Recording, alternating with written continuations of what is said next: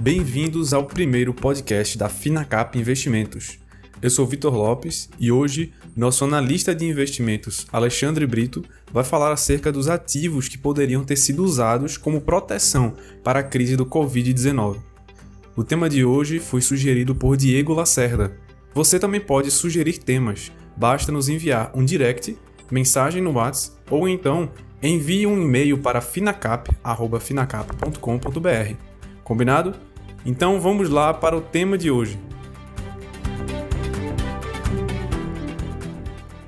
Brito, que tipo de ativo poderia ter sido comprado como proteção antes dessa crise? Vitor, essa pergunta é bem comum, especialmente nesses momentos que, que vivemos é, de grande turbulência, muita oscilação no mercado.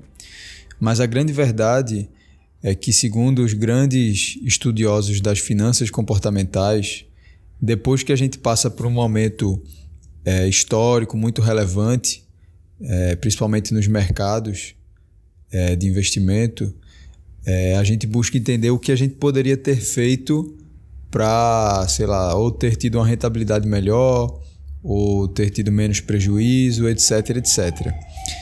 A grande verdade é que tem, tem situações que fogem do nosso controle e que fogem eminentemente de, de, de qualquer análise que a gente possa fazer para tentar é, entender o, o, futuro, né?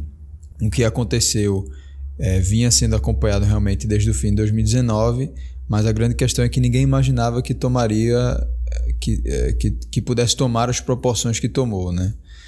Então é, é, similar ao que muitas pessoas falam de um, um, cisne negro, né? Ele existe, mas é tão raro, tão raro que é, é muito difícil de prevê-lo, né?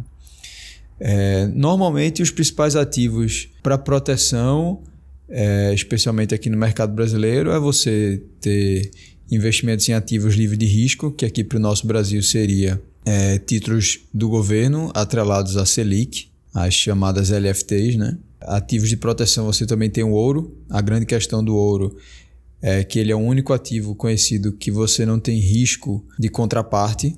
Ou seja, por mais que você compre um título do governo do Brasil, você tem um risco de insolvência do governo, que via de regra de todos os ativos no Brasil seria o menor possível de, de passar por isso, porque ele tem a prerrogativa de emitir papel moeda. Né? É, no ouro você não tem esse risco porque ele é o valor por si só. Né? Você não tem nada que, que lhe garante ou que, que, que ele perderia valor pelo fato dele deixar de pagar você, porque ele já é a moeda em si, né? ele já tem o um valor intrínseco de, de uma moeda. Né? Outros ativos de proteção, por fim, que muitas pessoas falam, são as operações conhecidas no mercado como hedge.